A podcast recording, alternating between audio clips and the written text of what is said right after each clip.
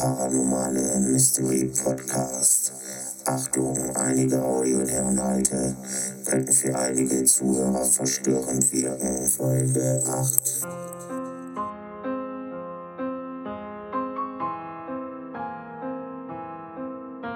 Die Galapagos-Affäre.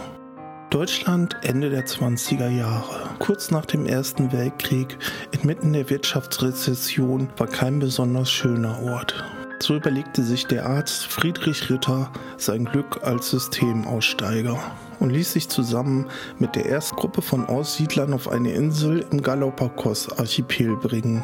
Die Insel Floriana ist 173 Quadratmeter groß und gehört zu Ecuador in Südamerika. Südamerika hat seit jeher für Deutsche immer einen Anziehungspunkt dargestellt. Es steht für die paradiesische Freiheit, den Traum, sich selber etwas aufzubauen und das depressive Deutschland, geplagt von Schulden und einer instabilen Wirtschaft, hinter sich zu lassen. Die Insel Floriana eignet sich ideal für das Vorhaben, da es eine der wenigen Inseln mit einer eigenen Süßwasserquelle ist. Die Insel wurde zudem öfters von Piraten als Unterschlupf genutzt und später auch als Gefangenenkolonie, doch scheiterten bisher alle Versuche eine dauerhafte Besiedlung und Nutzung der Insel. Die Insel selber liegt auch nicht auf einer Schifffahrtsroute, sodass am Ende das Interesse doch nicht sonderlich hoch lag, die Insel zu besiedeln.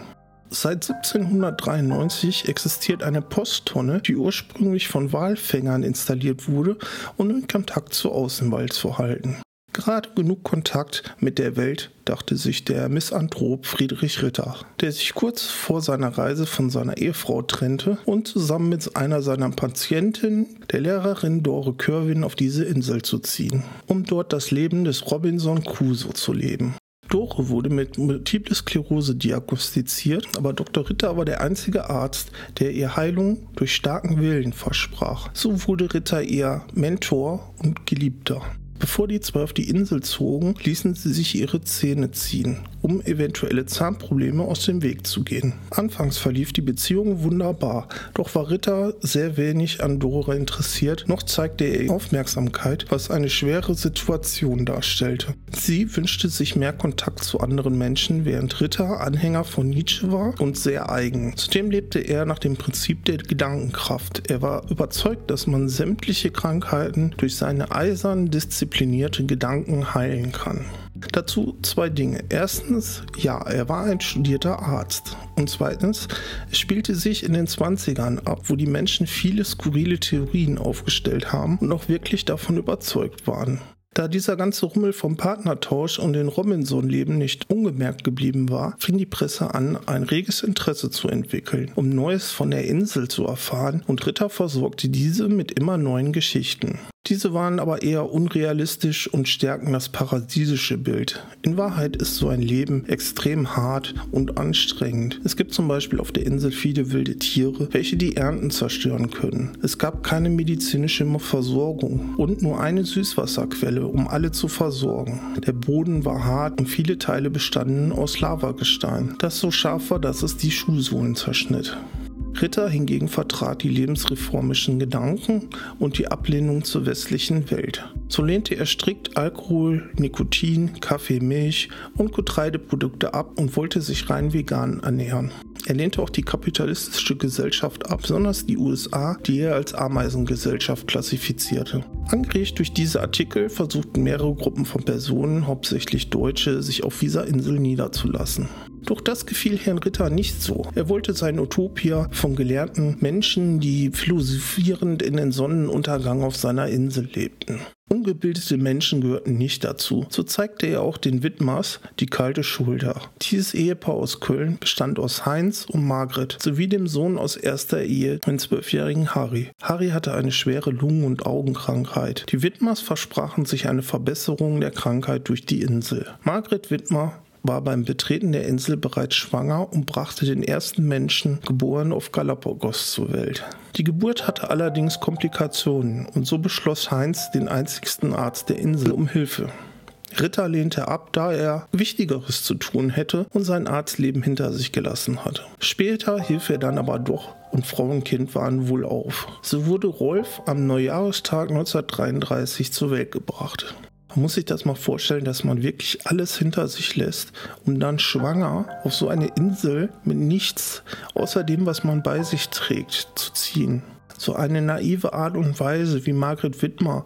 Sie schrieb selber in ihrem Buch, dass sie keine Unterkunft hatten und erstmal in eine der Piratenhöhlen gezogen sind. Und ihr erster Gedanke war dann da, hätte ich doch mal den Besen mitgebracht. So naiv muss man sich mal vorstellen, die waren die Leute. Vier Jahre später brachte sie am 18. April 1937 die Tochter Floriana Ingeborg zur Welt. Als wenn das nicht alles schon skurril genug ist, wird alles erst richtig verrückt, als die dritte Gruppe von Ansiedlern auf Floriana niederlässt. Angeführt wurde diese Gruppe von einer Frau und vermutlich auch Hochstaplerin, die Baroness Eloise Wagner de Bousquet. Begleitet wurde sie von zwei Männern deutscher Herkunft.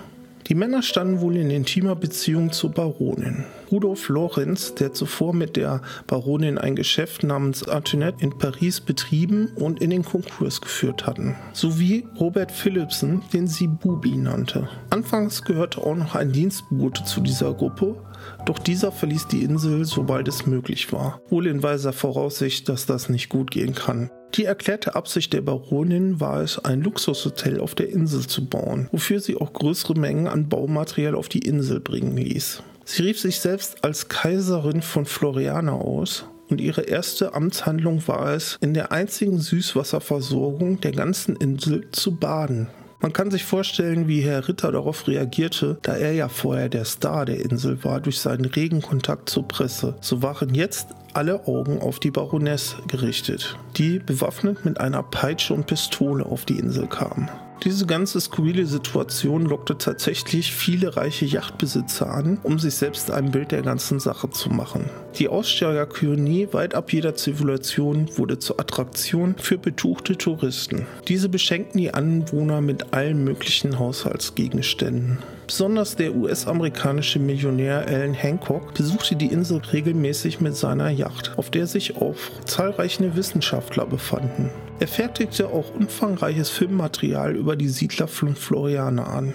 Alan Hancock brachte auch Geschenke für Ritter mit und Ritter erzählte ihm von den Problemen mit der Baroness. So kam kurz vorher der norwegische Besucher von der Nachbarinsel Santa Cruz zu Gast und erlegte nach seinem Besuch ein Kalb. Als die Baroness den Schuss hörte, kam sie wutentströmt zusammen mit Rudolf an und machte klar, dass alles auf der Insel ihr gehören würde, was ihm einfallen würde, ihr Kalb zu schießen. Der Norweger kam mit zerrissener Kleidung und bleich bei Ritter an und erzählte ihm von diesem ganzen Vorfall.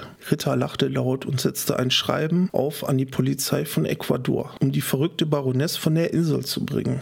Währenddessen haben die wohlhabenden Geschenke an Ritter genau das Gegenteil ausgelöst, was er versuchte zu vermeiden. Kapitalismus, Neid und Gier der Zivilisation starteten auch auf der Insel. Die Baroness tauchte als erstes auf und forderte eine gerechte Aufteilung der Geschenke. Ritter verjagte sie allerdings. Die Widmers brauchten keine Geschenke, da diese sehr autark lebten und das sogar besser als Ritter hinbekommen haben, was einen Neid auslöste. Hancock beschreibt es so. Bei Herrn Ritter sah man, dass hier kein Haushalt geführt würde. Noch schlimmer war es bei der Baroness. Die lebte im Elend mit ihren zwei Männern. Widmers hingegen hatten einen guten Haushalt und lebten von Selbstangeboten sehr gut. Hancock versprach der Baroness, einen Film mit ihr zu drehen, sobald er das nächste Mal kam.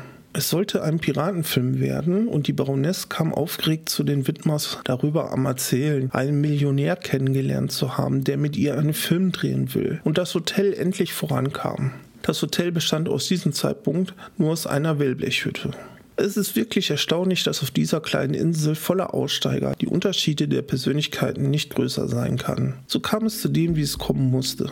Die Baroness wurde immer unzufriedener mit der Situation hielt Rudolf wie einen Sklaven, der sich immer mehr den Wutausbrüchen stellen musste und von Robert verdroschen wurde. Manchmal war es so stark, dass er zu den Widmers floh, um dort unterzukommen.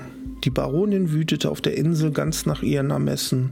So durchsuchte sie ankommende Pakete und drohte jeden mit Waffengewalt von der Insel, den sie nicht leiden konnte. Der Konflikt der anderen Siedler wurde aber auch nicht besser. Eher im Gegenteil. Ritter wurde immer aggressiver zu seiner Lebensgefährtin Dore, die durch ihre Krankheit Multiple Sklerose immer beeinträchtigter wurde. Am 26. März 1934 sucht die Baronin die Widmers auf, um zu sagen, dass sie vorhätte, die Insel zu verlassen. Beweise gibt es dafür sonst keine, da dieses Mal das letzte Mal war, dass die Baronin und Robert gesehen wurden. Ihr gesamtes Eigentum soll sie Rudolf hinterlassen haben, um mit dem nächsten Schiff nach Tahiti gesegelt zu sein. Es gibt keine Anzeichen und Beweise, dass es dieses Schiff jemals gegeben hat. So tauchte Rudolf zwei Tage später bei Ritter auf, um das Hotel Paradiso der Baronin zu verkaufen. Die ganze Geschichte war Ritter suspekt und er machte sich auf zum Hotel. Dort soll nichts den Anschein gehabt haben, dass die Baronin den Ort verlassen hat. Sogar die Zigaretten und der Glücksbringer, das Buch Gorian Gray, lagen noch auf dem Tisch. Jedoch war es gefährlich, irgendwelche Anschuldigungen auszusprechen und so nahmen sie, was brauchbar war. Im Juli 1934 legte das Boot des norwegischen Fischers Nugarod an und Rudolf sah seine Chance, die Insel endlich zu verlassen. Nugarods Boot kam allerdings auch nie an. Das Motorboot wurde nie gefunden. Nur das Rettungsboot, gestrandet auf der Insel Marchera, zusammen mit den verhungerten Leichen von Nugarod und Rudolf. In der Zwischenzeit gab es auf Floriana eine große Dürre, welche die gesamte Ernte von Ritter zerstörte. Zudem wurde ein Schwein krank und starb. Da Dore und Ritter keine andere Lösung sahen, als das Schwein an die Hühner zu verfüttern, die dann allerdings auch starben, setzte sich Ritter daran, die Hühner abzukochen, um diese dann wieder genießbar zu machen. Das war ein schwerer Fehler, da der vegane Ritter am Ende durch eine Fleischvergiftung gestorben ist. Das Komische daran, dass Dore nicht vergiftet wurde.